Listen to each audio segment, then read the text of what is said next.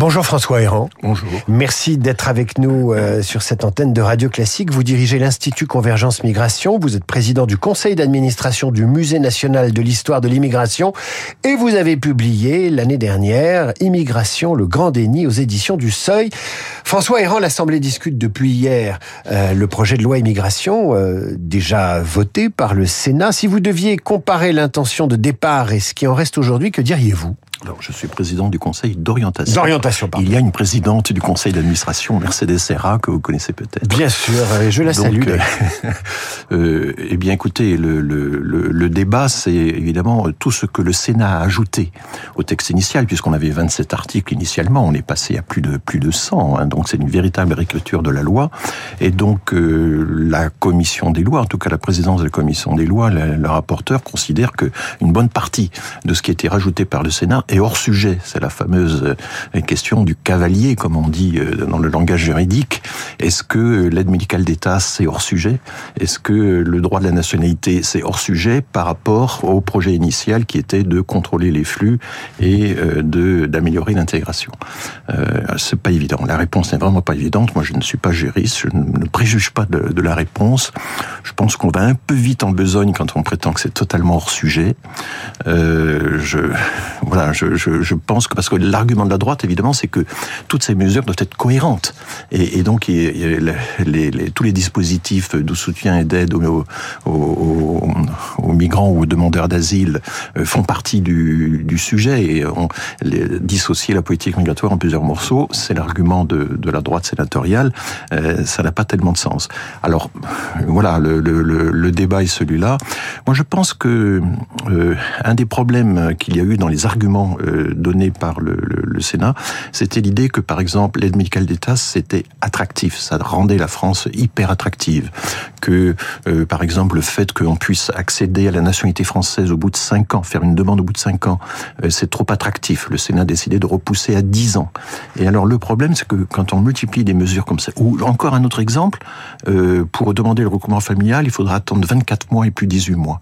Alors, le problème, c'est que toutes ces mesures retardent l'intégration. Alors, elles ont une logique. Si euh, on se met à la place des parlementaires de droite, euh, elles ont une logique, c'est de dire euh, la générosité euh, de la France doit s'appliquer d'abord aux Français et euh, moins à ces, migrants. Ça a une logique politique, disons. Oui, alors d'abord, euh, les, les, les, études qu'on a pu faire montrent que les, les, immigrés sous-utilisent la protection sociale à laquelle ils ont droit. très souvent, ignorent même l'existence des dispositifs. Alors ça dépend hein, de, quel dispositif. Enfin, globalement, il y a un, non-recours chez les immigrés qui est quand même assez important. Euh, mais surtout, si vous voulez, euh, c'est pas parce que on, arrive à, montrer que, par exemple, euh, l'allocation pour demandeurs d'asile, la fameuse ADA, est un à un montant un peu plus élevé en France qu'en Allemagne, qu'on peut en déduire que ça y est, nous attirons euh, plus que l'Allemagne les, de, les demandeurs d'asile. C'est faux. Les Ukrainiens ont eu droit à l'aide à, à l'allocation pour demandeurs d'asile, alors qu'ils n'étaient pas demandeurs d'asile, mais ils y avaient Et euh, au milieu de l'année 2022, leur nombre est redescendu de 110 000 à 70 000, une chute de 40 Ils se sont pas accrochés à l'ADA, ce qui prouve que ces dispositifs sont pas si attractifs que ça. La seule démonstration de l'attractivité, c'est de, dire que, de, démontrer par des, voilà, des, des observations chiffrées précises que les demandeurs d'asile vont en France beaucoup plus que notre poids euh, euh, dans la population de l'Europe, notre poids dans la richesse de l'Europe. Or, c'est pas le cas. C'est euh, beaucoup moins d'ailleurs. Ah bah Selon vos observations, moins. vous dites oui. que la France attire beaucoup moins de demandeurs d'asile et de et de migrants que certains de ses voisins, et surtout qu'elle en accueille beaucoup moins. Alors, les, les, les quand on prend les, la, la, la minorité, les 20% à peu près des demandeurs d'asile du Proche-Orient, du Moyen-Orient, qui arrivent à déposer une demande en Europe, eh bien, pour les Syriens, il y en a 4% qui ont réussi à déposer une demande en France, plus de 50% en Allemagne. Pour les Afghans, où là nous avons fait un effort, 11% des Afghans ayant déposé une demande en Europe sont arrivés chez nous, euh, contre 34% en Allemagne. Et alors évidemment, maintenant il y a une réaction en Allemagne, parce qu'évidemment, ils ont l'impression que les pays voisins, dont la France, sont un peu défaussés euh, sur eux. Et, le, problème, c'est ça. Comment trouver une répartition équitable de, de la charge de l'accueil euh, entre tous les pays? Et donc l'Allemagne, maintenant, est en train de virer vers une politique de de contrôle des frontières beaucoup plus rigoureuse pour éviter les, les, les, demandes excessives. François Héran, professeur au Collège de France, spécialiste des migrations et l'invité de, la matinale de, Radio Classique. J'en reviens à, ce que la droite espérait de, ce, projet de loi. et je vous entends dire finalement qu'elle a supprimé ce qui pouvait être perçu comme de la générosité vis-à-vis des, étrangers et que vous considérez comme des facteurs d'intégration. Et là, il y a une sorte de hiatus en fait, c'est-à-dire que euh, on se dit euh, on va limiter l'immigration, mais en même temps on supprime des dispositifs qui facilitent l'intégration, ce qui pose, d'autres problèmes ensuite. Et oui, parce que la loi a un double objectif, c'est davantage contrôler euh, les entrées hein, et, améliorer l'intégration. Or, si vous voulez, je, je, reviens sur cet exemple. S'il faut attendre 10 ans au lieu de 5 pour demander la naturalisation, des gens qui sont déjà là, ça retarde l'intégration, c'est évident.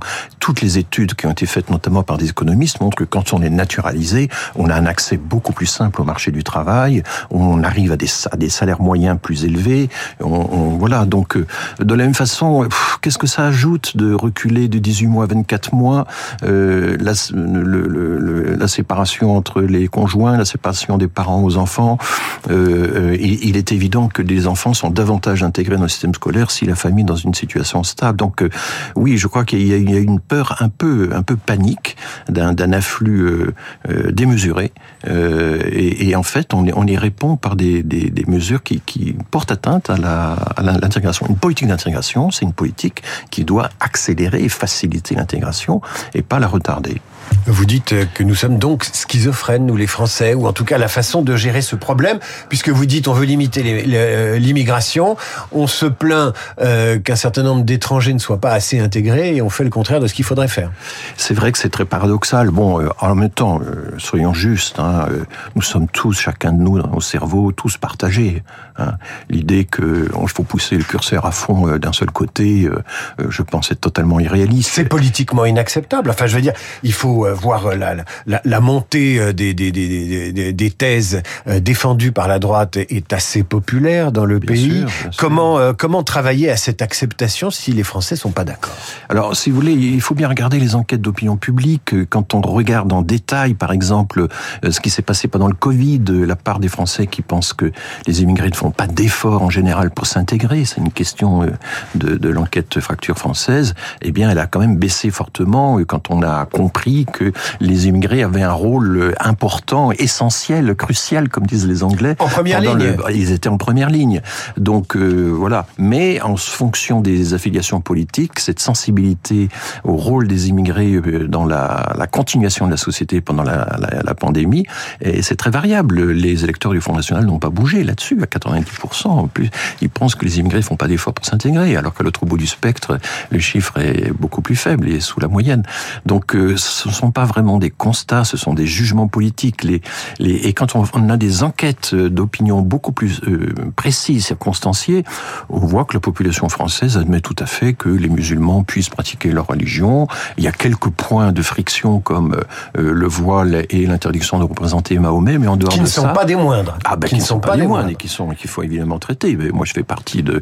Il se trouve que je suis président de l'Union rationaliste par ailleurs, donc je, je ne donne pas aux religions, je n'admets pas que les religion puisse avoir un, rôle, enfin puisse régenter euh, la vie sociale, les, la, la, vie éducative, euh, les mœurs, euh, la situation des femmes, etc. Je suis, mais ce sont des points très précis qu'il faut absolument traiter avec vigueur, avec rigueur, sans faire, sans, sans étendre tout cela à l'ensemble de la communauté musulmane ou euh, plus ou moins musulmane qui vit en France. Alors, il y avait euh, au départ des intentions de la loi euh, la volonté de répondre au sujet des, des, métiers en tension oui. et des difficultés de, de, recrutement sur les métiers en tension. Est-ce que vous pensez qu'on va conserver cet objectif qui est nécessaire hein, Les chefs d'entreprise le disent. Alors, les chefs d'entreprise s'expriment pas trop, mais j'étais dans une réunion du Conseil économique et social où ils étaient bien représentés. Et là, oui, euh, même certains disent qu'à peu près tous leurs métiers sont en tension. La notion de métier en tension est difficile à définir. C'est très difficile d'établir qu'un métier sera en tension l'année prochaine. Les indicateurs dont on dispose sont très volatiles, surtout si on a affaire à des secteurs qui recrutent sans passer par Pôle emploi. C'est très difficile. Maintenant, l'objectif de la loi, dans sa version initiale, c'était euh, de dire, mais écoutez, il ne faudrait pas que cette régularisation de gens qui sont déjà là depuis longtemps, hein, les familles sont déjà regroupées, ils sont là souvent en moyenne depuis 10 ans, 9 ans, c'est ça, une enquête du ministère de l'Intérieur a montré que ces durées étaient très longues. Euh, actuellement, ça dépend du bon vouloir de l'employeur, et ça dépend de la décision du bon vouloir du préfet. Et l'idée de la, de loi Darmanin, c'était que euh, on se passe de l'avis de l'employeur, c'est l'initiative d'être prise par le salarié lui-même, et même s'il dénonce un employeur ou un marchand de sommeil, euh, il est totalement dans son droit. Et euh, le problème ensuite, c'est le rôle du préfet. Actuellement, on a un tiers des préfets à peu près, et là ce sont les rapports officiels qui le disent, euh, qui n'utilisent pas la fameuse circulaire VALS qui permet harmoniser euh, d'une préfecture à l'autre les critères de régularisation euh, pour les personnes sans papier. Euh, parce que les préfets n'ont pas les moyens, parce qu'ils préfèrent donner la priorité au renouvellement des titres et pas à l'octroi de nouveaux titres, etc. Donc on a une rupture d'égalité entre les territoires qui est énorme.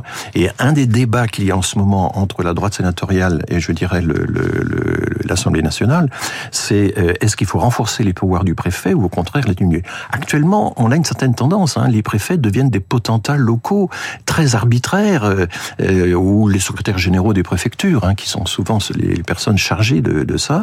Et le même dossier, euh, son dossier complexe, hein, les mêmes dossiers peuvent être rejetés dans un cas, acceptés dans l'autre. On a une inégalité de traitement à travers le territoire qui n'est pas normale dans, dans, dans, notre République. Et François Héran, professeur au Collège de France, spécialiste de l'immigration, est-ce que euh, ça n'est pas logique, même si la loi doit être la même pour tous, s'appliquer également sur tout le territoire, que les préfet puisse faire la part des choses parce que euh, le, euh, le, le, la place, la présence euh, des migrants dans le paysage n'est pas la même euh, aux portes de Paris que dans le Cantal. Non, mais euh, il est certain qu'il y a des situations euh, locales qui, qui varient. Il faut s'adapter aux circonstances. Ça, je, je, comprends très bien. Mais euh, le, alors actuellement, le débat, c'est est-ce qu'on va donner in fine un droit de veto au préfet euh, pour la, la, décision finale ou pas? Voilà. Euh, je, je, pense que euh, si vous voulez, l'objectif de la Darmanin, c'était que cette simple circulaire, qui, qui une circulaire, c'est simplement des recommandations au préfet, que désormais il y ait des critères inscrits dans la loi. Après, le, le, le Parlement peut débattre de ces critères. Et donc on passerait du cas par cas qui est assez euh, arbitraire au fil de l'eau. Au fil de l'eau, ça ne veut pas dire du tout que euh, on, on, est submergé par des demandes. Au fil de l'eau, ça veut dire que, en fonction des, des, des gens qui se présentent, s'ils respectent les critères fixés dans la loi, alors ils ont droit à la régularisation. François Héran, on va terminer très rapidement. Votre livre s'intitule Sortir du déni sur ces questions migratoires. Paradoxalement, tous ceux qui veulent maîtriser l'immigration enjoignent les autres de sortir de leur propre déni. Que fait-on pour euh, aborder sereinement ces questions sur la politique migratoire? Et travailler à son acceptabilité euh, euh, collective Mais je pense qu'il faut être réaliste. Il faut reconnaître qu'effectivement, il n'est pas normal que la moitié de l'activité administrative des, que de, l'activité des tribunaux administratifs soit prise par le contentieux des étrangers. Une partie de ce contentieux est due au fait que l'État n'arrive pas à respecter ses propres délais dans la délivrance des documents. Mais il est aussi, il faut accepter l'idée que euh, lorsque la Cour nationale du droit d'asile, euh, après tous les recours, euh, a refusé un séjour pour de très bonnes raisons, parce que c'est quand même, eh bien, on, il y a des OQTF. Je pense qu'il y a des OQTF tout à fait justifiés, mais il y en a aussi qui ne le sont pas. François Héran, professeur au Collège de France, merci d'être venu parler à ce micro sur Radio Classique. Je rappelle le titre de votre livre paru au Seuil, un essai édifiant, euh, Sortir du déni. Évidemment, ça concerne... C'est immigration, immigration. Le, grand déni. Le grand déni, pardon. C'est sorti aux éditions du Seuil. À suivre le rappel des titres, la revue de presse d'Hervé Gattegno qui revient sur la décision d'Anne Hidalgo de quitter Twitter. Et puis enfin, nos esprits.